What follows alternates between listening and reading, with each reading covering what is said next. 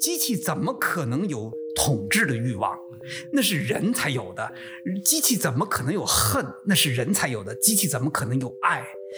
这都是人的经验性的东西，跟机器的特质一毛钱关系都没有。我觉得东方呃东方的科技哈，特别是技术，我觉得已经显出了它极大的优势。就是这种优势是什么？是应用上的优势。什么叫心知？就是说什么呢？当你在看这些运动的时候，你试图换一种语言，换一种范畴，换一个视角，然后呢，用更加贴切的、能够启发人思考的方式，重新叙事二十一世纪的历史。这就是心智。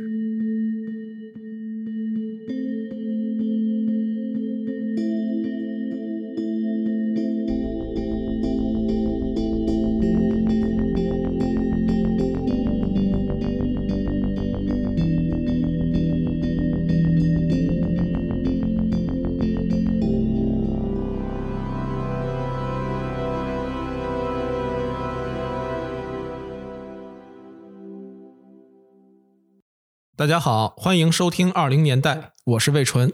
大家好，我是晨晨。啊，今天是我们第一次录节目，我们隆重邀请到的嘉宾是北京外国语大学的教授王岩老师。大家好。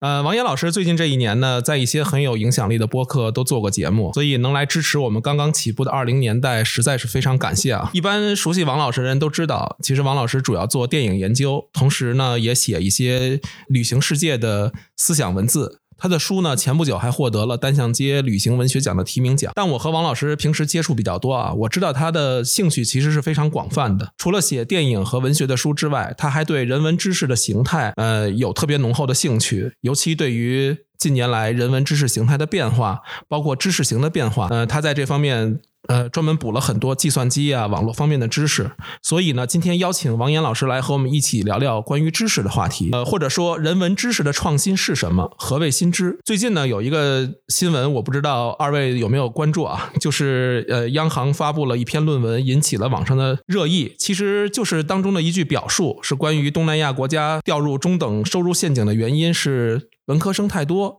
引起了广泛的关注。所以这样的新闻爆出来的时候，心中有没有激起一点点心中的涟漪？就是我觉得这个关于人文还有用没用什么的，已经讨论太长时间了。就是我我这个讨论已经激不起我的任何兴趣。我觉得。不是人文知识有用没用，是做人文的学者的知识是不是和现实脱节了？呃，也就是说，现在主流的人文知识是不是已经真的被这些人文学者做的越来越没用了？我觉得从文理这件事儿出发，我们其实其实还可以在对于这个人文的知识形态，可以做一些更历史语境化的一些讨论。呃，人文知识呢，可以说由来已久，是整个人类知识的源头啊。特别是在于在古代，或者说在西方的古典，呃，这个所有的知识，应该说都是关于自然、关于神、关于人性、关于这个政治的知识。所以呢，呃，在古典知识中呢，没有我们今天的文理之分，呃，它是一一条线索，一一个知识。那么，从希腊这个哲学的作为源头的话呢，它是一个呃知识人对世界的好好奇，希望知道这个世界的真相到底是什么，希望知道呃世界的起初是什么，希望知道世界的运动的第一推动力是什么。那么，所以从从这些远古的知识来看呢，就很明显的看到，其实。呃，这些咱们所谓的知识哈，它既包含了宇宙学，包含了自然学，或者我们今天说的物理学，也包括了数学或算学，那么也包括了我们今天意义上的这个哲学。那么更更重要的一点呢，像柏拉图、亚里士多德，他们都从来没有间断过对于像史诗和悲剧的研究。也就是说呢，实际上呢。呃，这个古典的呃哲人们都是通家，他们对于这个对于他们来说，知识是没有今天我们意义上的这个学科的边界的。嗯，等于这个专业化跟学科分科也是这个近代以后的产物。是是近代学科的这个呃这个建立。那么另外一个呢，学术呃作为一个专门的知识，开始变得越来越这个复杂深奥。那么不得不呢，在学术的这个整个知人类知识上呢，要把它切分成这个不同的知识，才有助于对于知识的更加深入的和持续的研究。可以说，学科呢。是人类知识丰富发展和复杂的必然趋势。我觉得谁也没法挡住学科的这个划分。想回到这个古代的这个这个融通的这种学问，实际上呢。呃，这是可望不可及的。刚刚王老师说的那个，我也很认同。这个人文学科它的形成的过程中，是在历史上，它是一个很整，基本上很长时间内就是一个很整全的状态。但是，我觉得它还有另外一面，就是说，它跟现代民族国家的形成，就是这个也是有很大的关系的。尤其是呃，人文学科相对于这个科学的意义。对，以前可能我们说到人文知识的时候，就是一个整全的知识，它里边是包含了自然的或者科学的部分。但是慢慢的，这个人文知识它的定义或者说它的范围，其实是在变化的，就是因为有了这个，呃，我们说现代的概念也好，或者科学的概念也好，它慢慢的也要被迫反过来再去重新定义自己，它的边界也发生了变化。我觉得是这样哈，就是人文知识或 humanities，咱们在西方这个传统中，因为我们我们必须得说，就是呃，这个东方的学术传统或者中国的学术传统和西方的学术传统的路径很不一样，所以呢，我们因为我们今天的知识是基于西方的知识的这基本的。呃，学术史还有呢，学术的这个学科的这个分类来建立起来的，实际上这是在民国从晚清一直到民国，我们建了一套现代的学术体制。所以呢，我觉得西方的知识跟我们今天所说的这个所谓人文知识，就是人文知识本身这这个呃这种说法，就是从西方来的。中国是绝对没有这样的概念的，或者说科学知识。也是西方来的，也不是中国的那个那个知识传统中的东西。中国可能会更会说它是技，而不是说科学。那么，呃，那么既然我们整个在用语汇上、词汇上，我们都是用一套西方的呃视角、西方的这个概念和西方的这个这个专用呃那个关键词，那么我们呢就不得不回到这个。西方这个学术传统之中，所以我说呢，humanities 实际上呢，它是非常晚才出现的。它应该是这么说：，呃，从十九世纪、十八世纪、十九世纪，有一个强烈的，特别是从洪堡大学和高等教育这样一套理念，就是呢，要把知识变得可确定、客观性和科学化。那么，整个的知识体系呢？应该有更加可验证的可能，那么呃，也就是所谓实证。那么正正是在这样的一个背景中，那些它是排除法，那些可以科学化的，无论是这个理科的知识哈，这个数理化，还是所谓文科的知识，也就是社会科学。也就是说，我们把政治学、把社会学、把心理学、把这个还有呃法学、经济学，我们都把它变成科学的时候，那么剩下的我们排除法划不掉的，呃，我们才给它一个全新的这样一个概念，叫人文学 （humanities）。而这个产生呢，其实呢，它更是一个。呃，就是怎么说呢？它是一个呃事后追溯的这样一个起名的方式，也就是说，把这套学问追溯到最原初的、最古代的人们对于对语言的关注，对于人性的关注，对于人知识怎么获得的关注。我觉得一个最大的困难就是老师教的东西可能在网上都是可以查到的。这个就是您在那个读书上发表的那篇文章，就是网络技术重构人文知识。您开篇就写到说，您在讲台上教，然后下边的。同学拿手机一查，他说：“老师，这个手机上都说过了。”对，就是那您怎么看待说在这个网络时代，人文知识应该如何应对网络技术的挑战呢？其实我觉得这个困境，它不仅仅是说我们职业化，或者说。呃，教育的功利化和这个和或者说和现代资本主义生产过紧密的对接造成的，我觉得还一个技术的重要的一个技术的背景，在古典时期，我觉得越或者在这个这个就是中世纪哈，呃，圣经像这样的文本，它是非常有限的，因为我我想就中世纪和中世纪之前，实际上就是作为这个教会哈，它是最主要的生产知识生产的来源。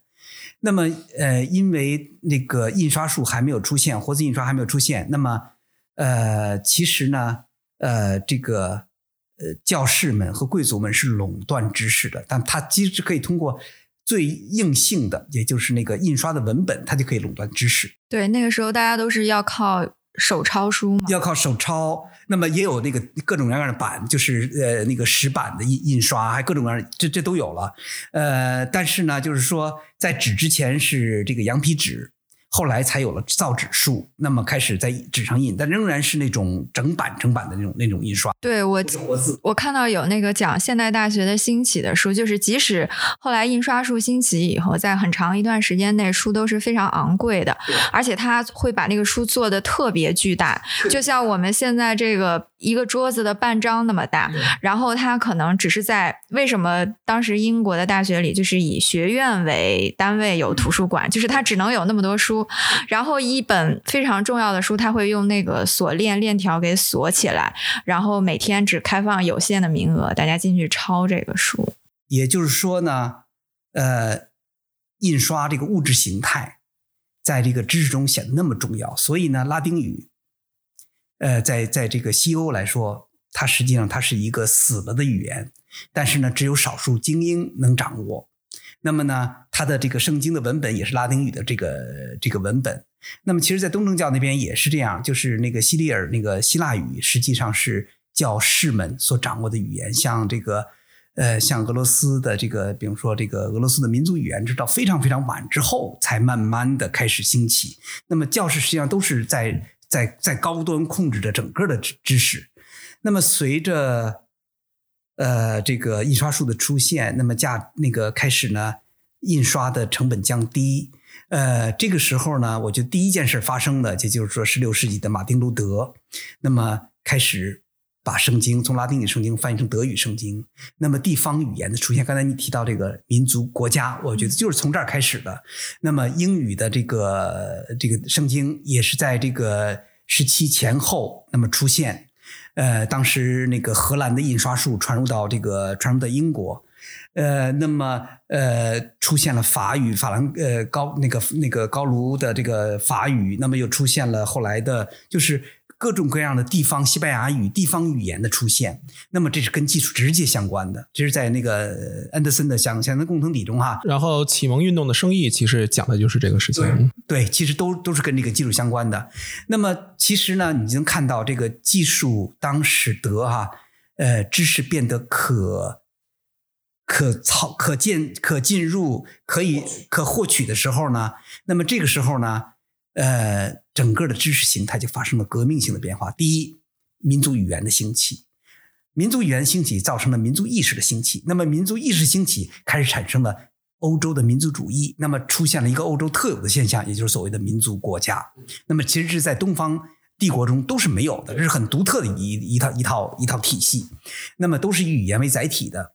那么，这这个趋势，我觉得到了这个呃。二十世纪的中叶的时候，又出现了一场极其巨大的革命。也就是说，当语言变成二进制的时候，啊，就是计算机的出现，互联网的进入人们的生活，对，出现了超文本链接，呃，出现了 Word 文档，出现了整个电脑的输入这个文字输入体系。那么使得呢，这个我们的这刚才这个陈晨老师提到那个我们那个古典学的那个高门槛、保守性和精英性和不可进入这些条件迅速的降低。从中世纪的这个极少数人控制着知识，那么到了这个二十世纪初，收音机的出现，就是本雅明写的那个机械复制诗诗日时代的三六年他写的那个电影的出现，古典的灵韵就消失了。古我觉得这灵韵消失了。我觉得更重要的一点呢，大家获得知识的渠道变得多元了。以前呢，我们只能从印刷品中获得知识，那么知识的解读，我们只能靠教室、知识分子、教授和学院这个精英给你解释和讲解。那么这就是最早期的大学。那么到了这个二十世纪，特别是这个电视的出现，五十年代美国的电视普及率达到了。百分之八十的家庭，那么这个时候，其实电视是一个特别巨大的一个东西，就是什么呢？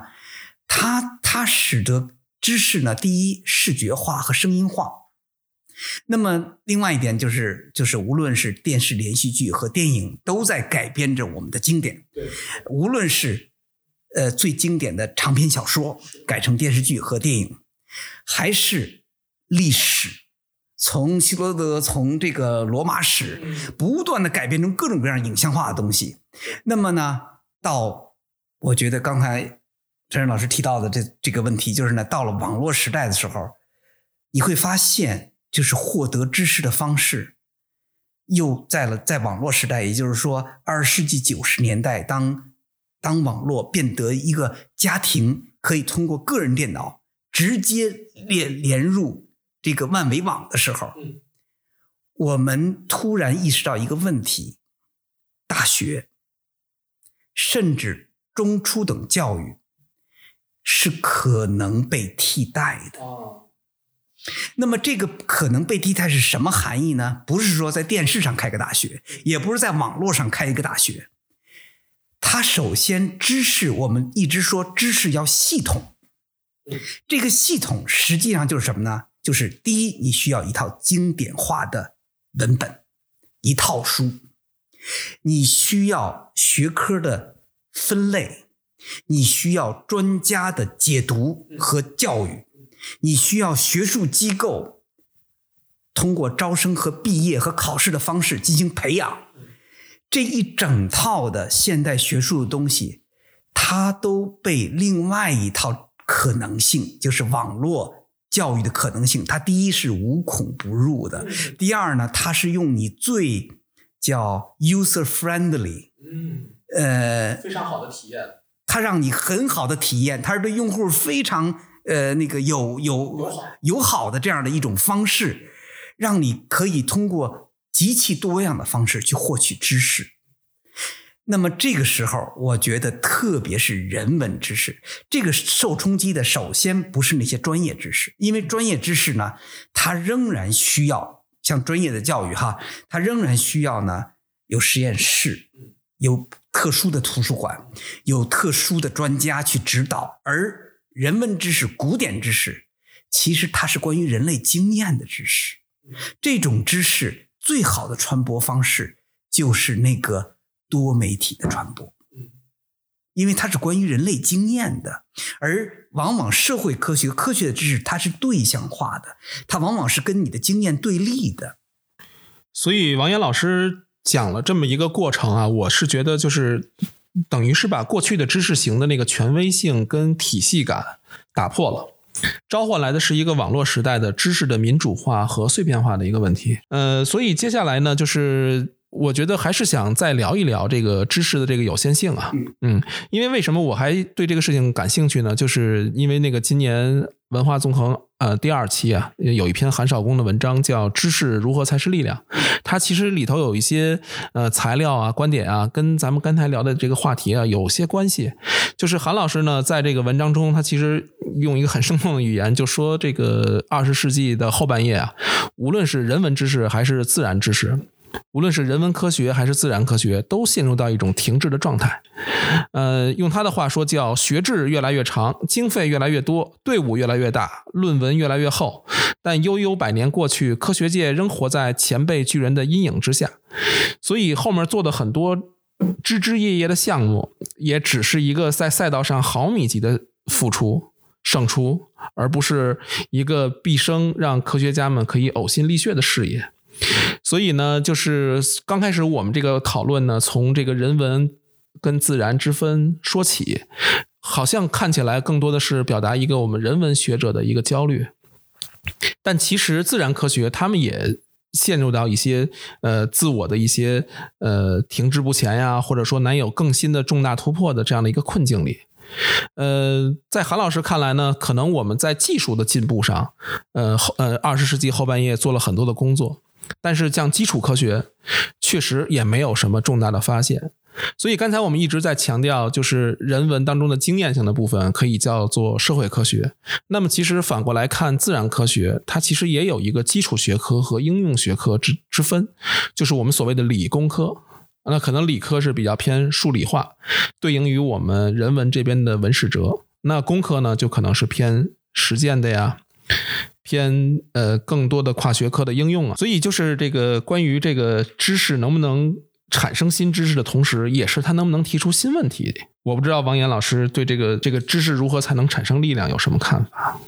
呃，因为咱们说的是好像集中在自然科学哈，呃，如果说自然科学呢，首先呢，可能我的认知。可能跟你提到的韩老师认知可能有特别巨大的不同。哦，也就是说，我觉得人类在自然科学上从未有过在二十世纪和二十世纪这一或者十九世纪二十世纪发生如此剧烈的戏剧性的提升和变化。韩老师指的是我我知道啊呃，包括后半夜。我你其实很简单，我觉得我咱们从文学的角度来说哈。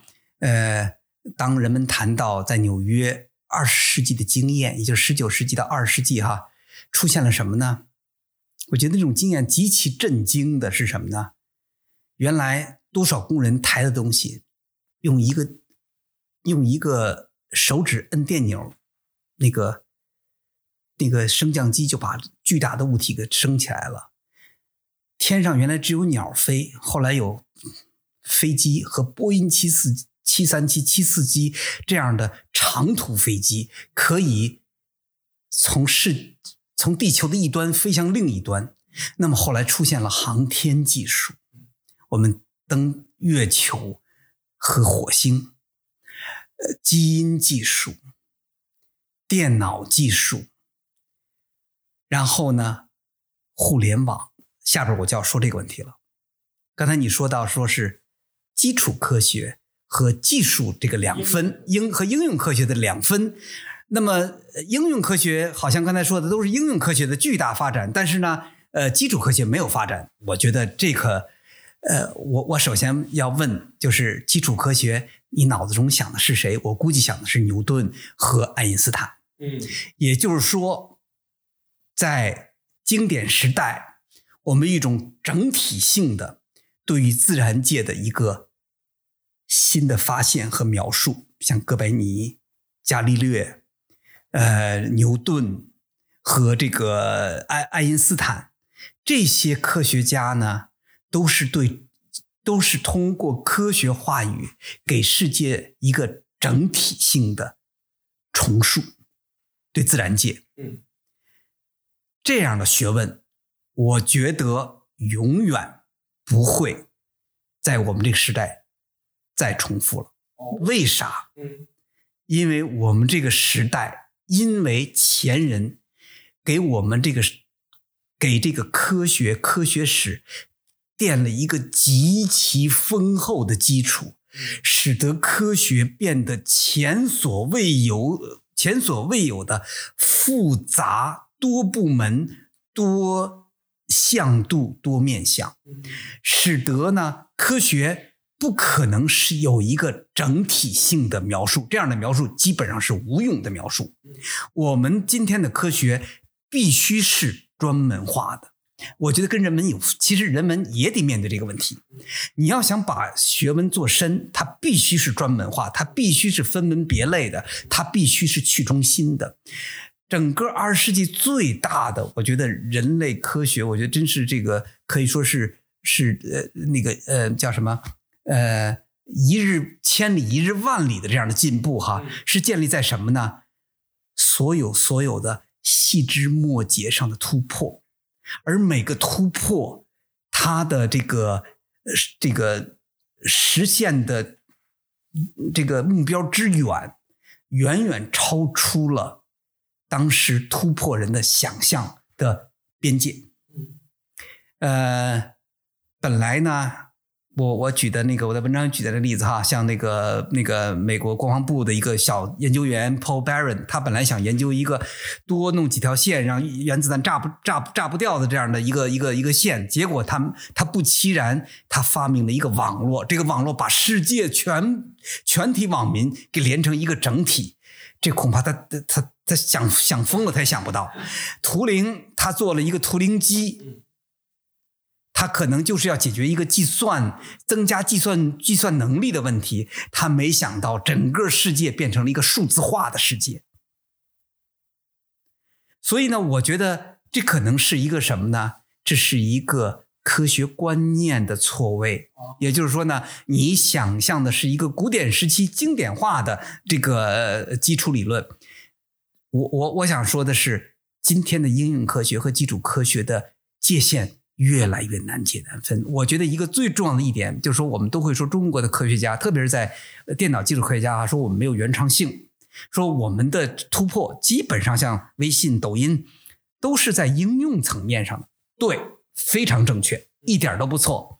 但是我要反过来问一个问题，其实呢，不。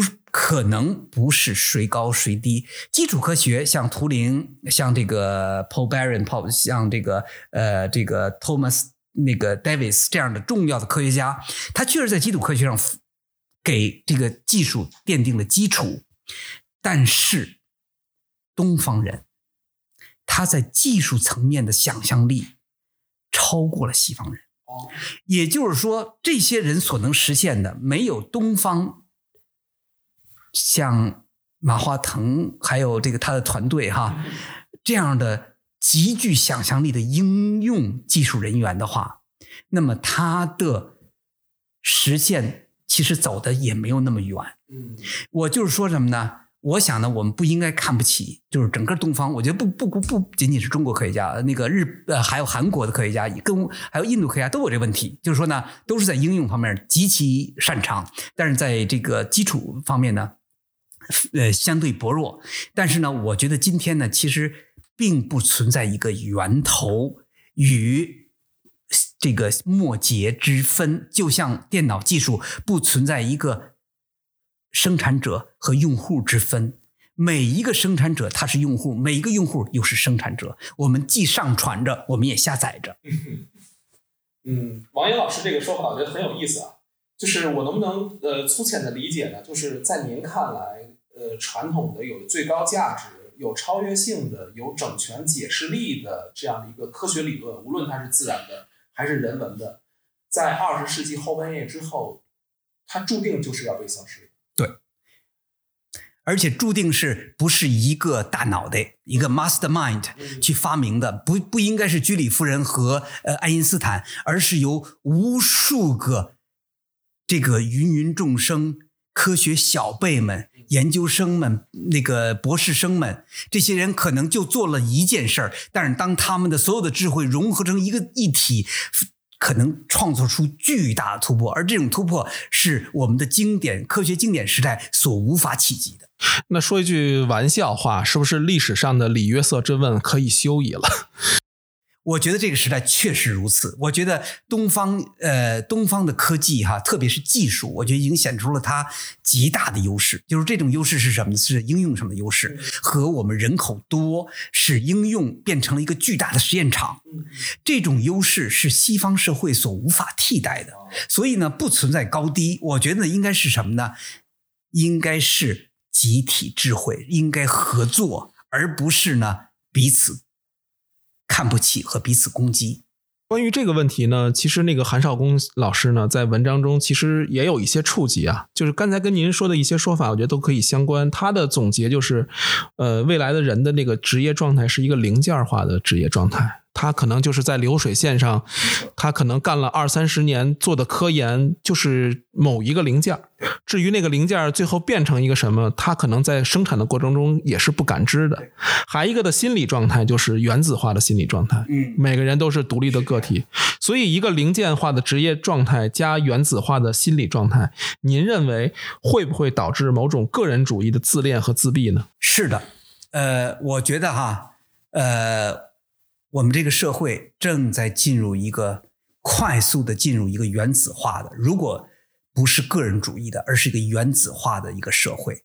为什么我不愿意用个人主义？因为个人主义呢，它有比较强的启蒙时代，十八世纪到十九世纪的的色彩，它有它的内核是基督教式的，嗯，是 传统知识型的，所以原子化更好用。原子化就说什么呢？一个人就是一个原一个原原原子核，但他未必有个人主义，因为因为我我的观察，年轻一代人都是原子化的，但他们不个人主义。什么叫个人主义呢？我觉得在他有一个巨大的。will 就是一个意志在那儿哈，但这个东西不是我们这个时代的东西，那是十八世纪启蒙时代的东西，而那个自由意志恰恰又是相当人文性的一个，它是相当人文，它是相当人人类中心的一个东西，所以我觉得，呃，我觉得在这个意义来说呢，其实那个，我觉得一个是原子化，另外一个呢。呃，我觉得就是什么叫民主哈？我觉得另咱又回到这个，就是个人主义那个民主，也就是启蒙时代的民主，它首先是个代议的，它一定是个呃三权分立的，它它一定是一个呃有一套政治机制做保证和法律机制做保证的，法法律和行政要要要分离的这样一套呃有选举的这样一整套的间接民主的这样的一套。制度的安排，但是我觉得今天的民主，二十世纪下半叶和到今天的民主，显然不是这样的民主，或者说这样的民主正在衰弱。而另外一种民主，也就是我们说的原子化的民主，也就是说，也许在政治上不是那样，但是呢，我们在这个虚拟的这个网络之中，我们每一个人都是一个知识源，我们每个人和机器。和另外一个陌生人通过虚拟的世界，我们在给我们生活这个世界在贡献出不同的东西，让这个世界变得更丰富。也许我觉得，对于那个人文知识分子和启蒙知识分子说，这个只能使这个世界的精神更加贫瘠，可能的。嗯，但是这个世界就可能不是我们过去有。自由意志那样的一个时代强调的那个精神的丰富和深度和广度，而是另外一种。我觉得就是刚刚王老师提到的这个集体智慧，您在那个文章里也提到了这本书就是 Collective Intelligence，然后这个作者他在一个一四年的访谈里，就是也有提到说集体智慧的目标，他认为集体智慧的目标不是说。而不是目标，就是集体智慧的反面，不是集体愚蠢，也不是个人智慧，而是它真正的反面是人工智能。就您是怎么理解这个意思的？嗯，呃，我我我特别的，就是这句话，首先我不同意哈，就说呢，我我我或者这么说，其实人工智能后人类和我们前段时间。谈特别多的就是那个 IE 哈，那个呃和人工人工智脑什么的人呃那个那个赛博什么这种哈，我觉得这里边这种讨论中呢，我也知道很多人都在讨论中，我觉得有一个特别呃呃怎么说呢，一个巨大的误区，这个误区就是什么呢？把我们所谈的这样的一个因为技术所导致的社会的一个变革，把它科幻文学化了。什么叫科幻文学化呢？也就是说，我们所说那个后人类和这个人工智能，还有那什么，都是什么呢？就是说，在我们将生活在这样一个世界中，也那个机器将成为我们的主人，我们将成为机器的奴仆，机器将。替代我们的大脑，机器将替代我们的身体，我们呢变成了机器，等等等等这样的这样的叙述，我觉得这个是特别有问题的，这是人类中心的一个表述。哦，为什么这么说呢？其实你把机器想象成了。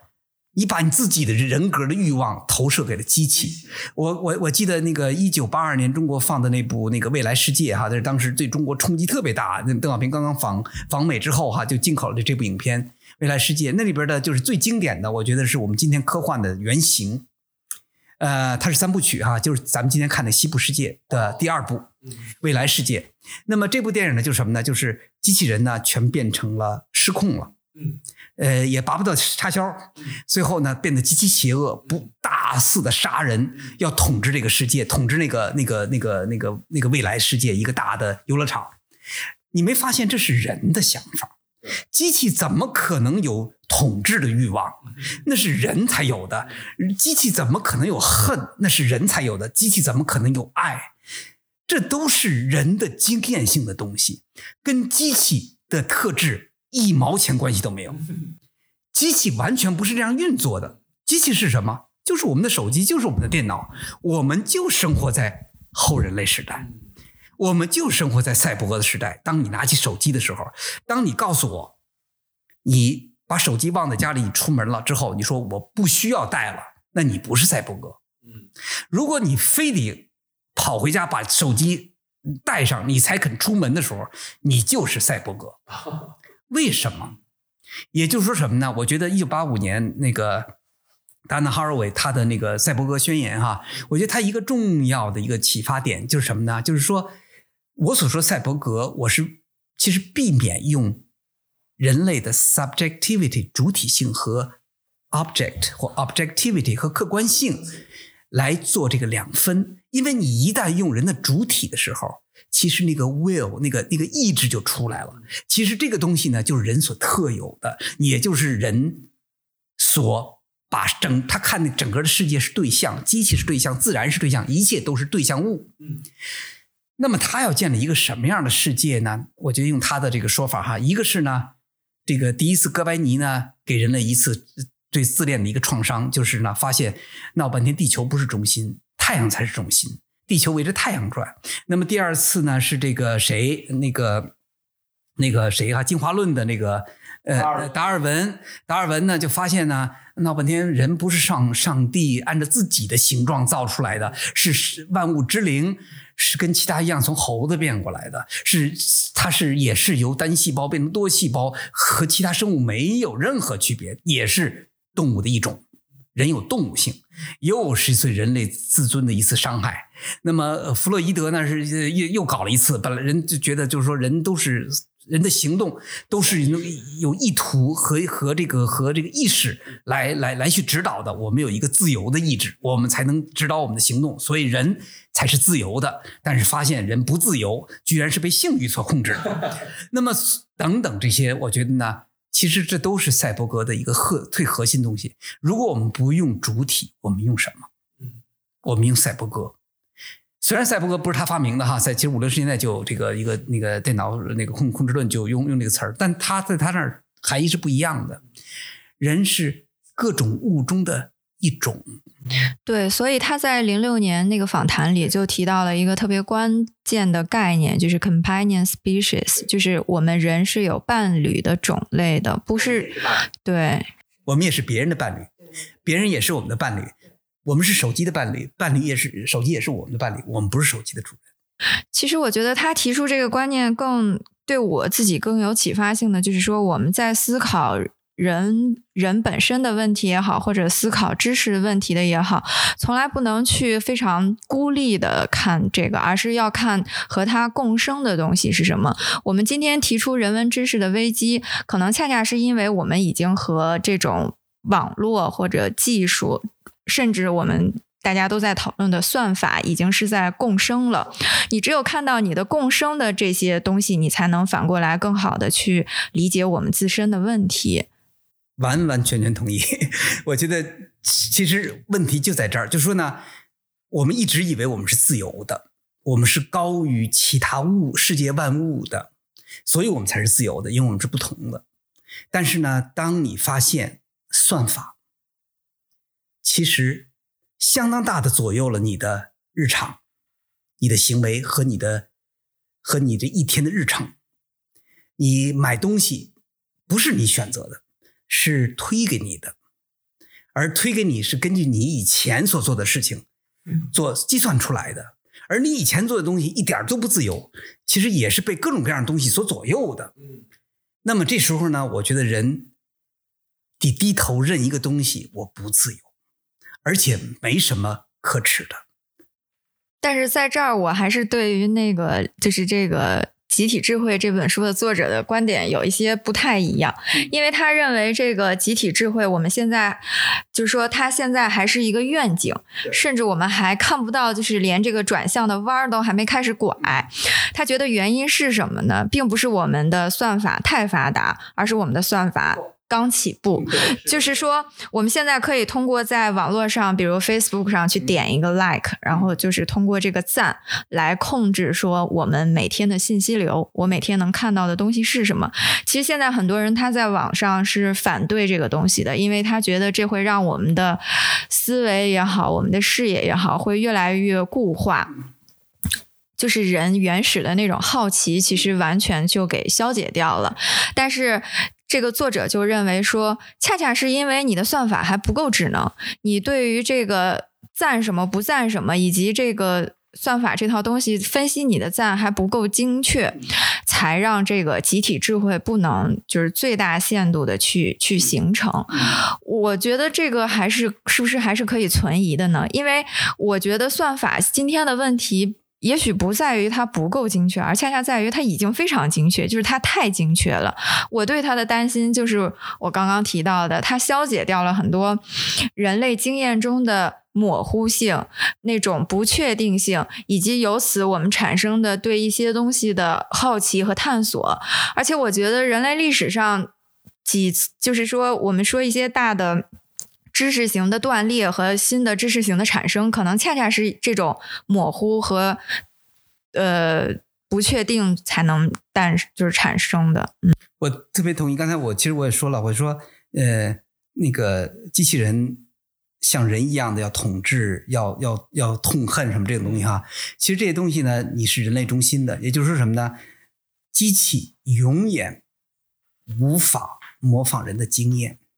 当我听到我前段时间我听那个学生说说那个呃做这个那翻译嗯。程序的人到北外来哈，去演示他翻译各种语言，说翻译的极其精确。开始我一直以为就是翻译语言实际上是低层次的，就是说它是应用性语言，不可能翻那个翻译文学语言。他们这学生据学生说说也可以翻得非常好，但是呢，这这些都其实都说明一个问题，就只能说明语言是高度逻辑化和高度什么呢？形式逻辑化的。也就是说呢，其实语言它有高度的呃确定性。而人类经验这个东西，它的最大特征，它是没有确定性。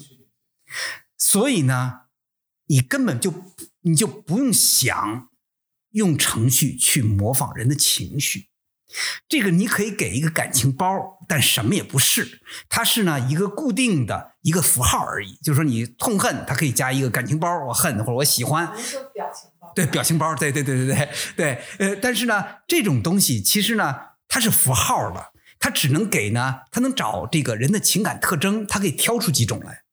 但是人的情感跟那个特征之间相距非常远，而且它不是量的不同，它是质的不同。其实那个伯克森在《时间与是自由意志》中，他就提到这点：人对于疼的感觉，对于这个热的感觉，对于什么这种感觉，都不是量的不同，你都没法把它量化，它是质的不同。而这种质的不同，就恰恰是机器的巨大缺陷。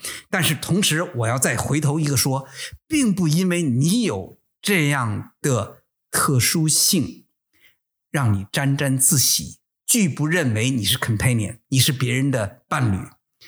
你有这个特征，机器有机器特征，机器可以下得过你，因为呢，那是高度形式化的、形式逻辑化的。但是呢，你也得承认。在那个问题上，你达不到它。计算机可以在形式逻辑的意义上远远超过你。所以呢，我觉得更好的态度是认为不同，而不是高低。我其实是这个一直从我们讨论开始，就是会有这么一个问题，就是我们今天其实很多人都是非常拥抱技术，然后也拥抱新的嗯各种形式的。但我觉得这里边有一个最大的问题，就是中介的消失。其实，在呃，刚刚王老师讲的这个，比如说中世纪也好，或者是啊十八世纪也好，我们会发现很多事情它都是有一个中介的。呃，在比如说在这个基督教徒和教会中间，呃，和这个神之间，它会有一个教会。对，那么其实比如说我们说大学，它其实也是一个中介，就是。我作为一个学生和知识，它是有一个中介，呃，政治的世界也是一样的，代议制它也是中介。那么我们发现，今天这个世界出问题，其实恰恰就是没有中介了。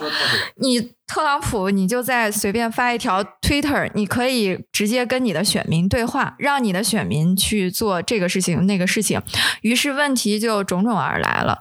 所以会不会说我们呃？拥抱的很多东西，它其实潜藏的很多危险。就是我们把中介消失以后，我们怎么样还能有一个？我们不说追求一个稳定的结构，但是我们能怎么样能有一个呃不出乱的结构，或者是就是能让我们 觉得这个世界还是一个正常的世界？因为现在好像很很，我觉得很生活的很多方面都像就是发疯了一样。我接着他这个，我再说说一下，估计跟他的逻辑是差不多的啊。就是说，呃，知识碎片化，包括它的那个反权威性、知识民主化，大概这样的一个趋势，在技术时代我们看的是比较清楚了。但它会不会引向一个，比如说像反智主义或者民粹主义这样的倾向？因为我觉得刚才我们在聊知识型的时候，其实一直有一个视野，就是呃，跟社会形态的变迁。以及知识型的变化，它们之间是有一个密不可分的关系的。刚才我们讲到六七十年代有很多批判理论的诞生，其实就跟当时的那个六八这样的社会运动密不可分。那么今天其实也是一个社运的时代，就是我们的政治、我们的变化越来越难召唤出一个大的、有具有嗯特别高的价值。的革命，但是现在有无数的各种各样的解决具体问题的社会运动，啊，但这个社会运动它更多看重的是，呃，比如说我们所谓的常识，我们所谓的经验，它不一定对一个嗯嗯有这个一元一元性的一个整体性的理论，它有一个特别高的一个追求，所以就是换句话说，就是知识碎片化就一定的就是好的吗？嗯嗯。这回你们俩的问题是这样，两个角度，但是内核是一个问题，就是中介的问题。我觉得这个是一个特别特别核心的一个问题。呃，中介的消失，这个中介呢，它是多种形态的哈，在政治上，刚才你说都，它形态完全不一样，但这个趋势是绝对是这样的，就是那个中介再给撤掉，或者它变成永呃这个多余的东西，然后呢，直接开始呢。两方直接对接，这个东西呢，那个就会出现反制，出现混乱。刚才你说那个，这个就是运动哈，过去的运动是有一个先锋党，先锋党有一个意识形态的召唤，一个召唤，一个包 package，然后呢，不断的在这个在这个运动中去实现这个理念，最终。建立一个新的体政治体制和新的政权，这是二世纪最经典的社会运动和革命的原型。那么到了这个二十一世纪，整个的运动从华尔占领华尔街那个黄马甲啊，那个黑黑人命，呃，Me Too 等等一系列运动下来，都是刚才你说的特征。第一，没有先锋党。你要看今年奥斯卡的两部影片，一个是那个。呃，那个谁，呃，就是那个 Judas and the Black Messiah。那么这部片子其实就讲黑豹的哈。那么那时候的黑人运动，六十年代、六七年、六九年的黑人运动，那太不一样了。是有领袖，一个是 Fred Hampton，一个是 Bob Seale，两个著名的黑人领袖。然后有黑豹党，高度的组织性，有武装，呃，有这个像呃那个非洲向中国派各种各样的代表，有大使，你知道，那那那是高度体制化的，而且那个在这培学员新的学员培训要用那个呃持久战毛毛泽东思想来培训，所以这些东西你知道高度体系化。但是今天的这个黑人也是命啊，就完他靠一个东西去。把从实际上从一零年到今天已经十几年的这场运动，他用一个东西去整合，叫什么？就是一个 hashtag，就是 Black Lives Matter，就是这么一个口号。他把完全不同的运动、不同规模的、不同地区的什么的运动，全变成一个整体，或者一个黄马甲等等哈，都是靠这种这样的东西来来去这个什么给符号。那么呢，显然这些运动是具体的。而且呢，没有立法的诉求，没有政治呃政权呃交替的诉求，呃，甚至都没有一个特别明确的这个呃社会解决方案的诉求。那么呢，它更是一个激呃激发性的。那么所有这些东西呢，我觉得都是我们这个新的世纪二十一世纪的生动的写照。当但是你问我说，我们如何判断它？我们应该拥抱吗？你多次用了“拥抱”这个词哈。其实这才是我觉得，还是你后来说的，我们怎么来看待它呢？它就是好的，它是好的吗？我觉得这才是我，我觉得我们今天的一个最核心的问题。我们过去的历史叙述都认为人类。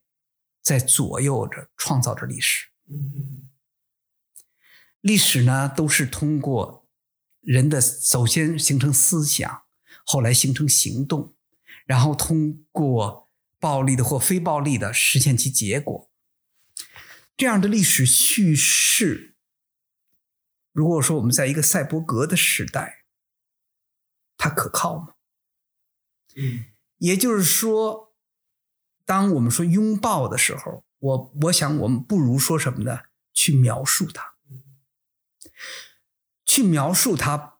一个最大的，我觉得应该警惕的是，我们用二十世纪的范式去描述二十一世纪的历史事件，我觉得这是要极力避免的。而呢，与拥抱不拥抱无关。我们拥抱它也罢，我们呃放弃它也罢，它都一一分不多，一分不少的仍然要出现。所以，某种程度上，您说的这个描述的过程，也是一个启发新知可能性的过程。是这样的，就是这个描述一个最重要的一点，你千万要警惕。你我们最舒服、最习惯的方法，就是把二十世纪的革命和左翼运动、右翼运动。这样的模式去引用到二十一世纪的社运来，那么这个时候呢，讲的虽然很吃力，但是呢，似乎呢也很讨巧，因为很多人会为你鼓掌，因为这是呢，你你你开始呃这个 massage 他们的思想的舒服区了，嗯，或者说展示了一个看起来像是伟大传统的东西，对，展展示了一个人类传统是连续的，呃呃呃，阳光底下无心事。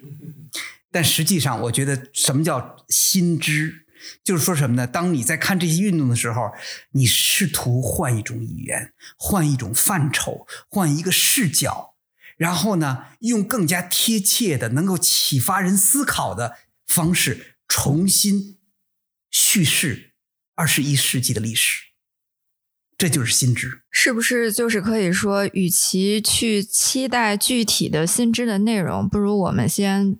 对新知的形式有一个新的想象，就是它可能不再是我们以往所熟悉的那种一个，既不是二十世纪的范式，然后也不是一个整全的一套东西，它可能也许就是解决具体的这种单向度的。我我的经验是这样的哈，当我看到二十世纪全新的事事件、历史事件的时候呢。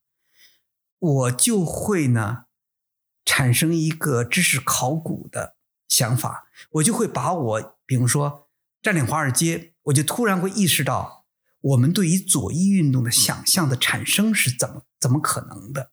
我会追溯我们是怎么形成这样一个左翼的反资本主义的反自由主义的这样一套理念是怎么形成的？我这个时候呢，我可能我还没能把握占领华尔街和伦敦暴乱的时候，但我已经开始更加清晰的有了一个什么样的图景呢？有了一个二十世纪左翼运动的图景。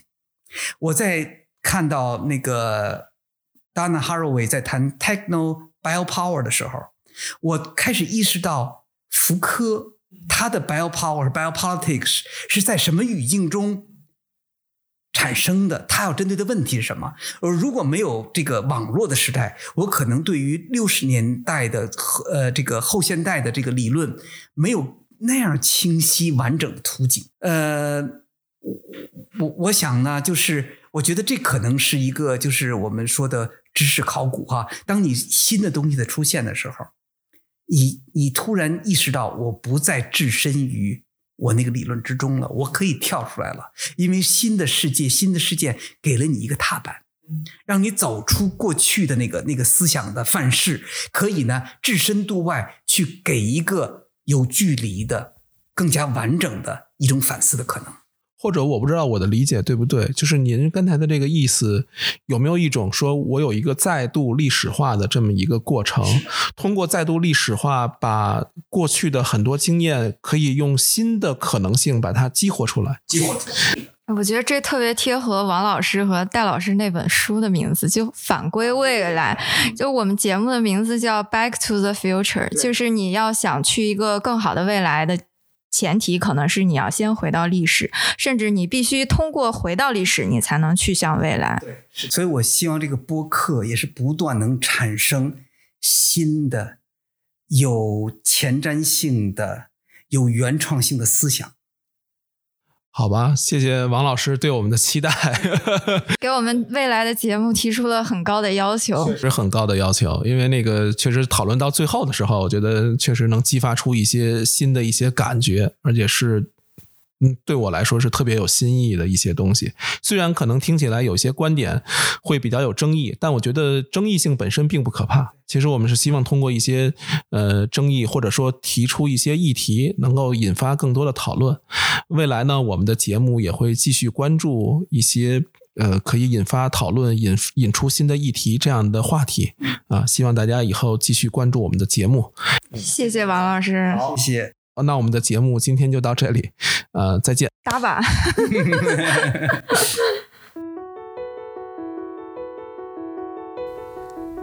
欢迎大家通过苹果播客、小宇宙、网易云音乐收听《二零年代》。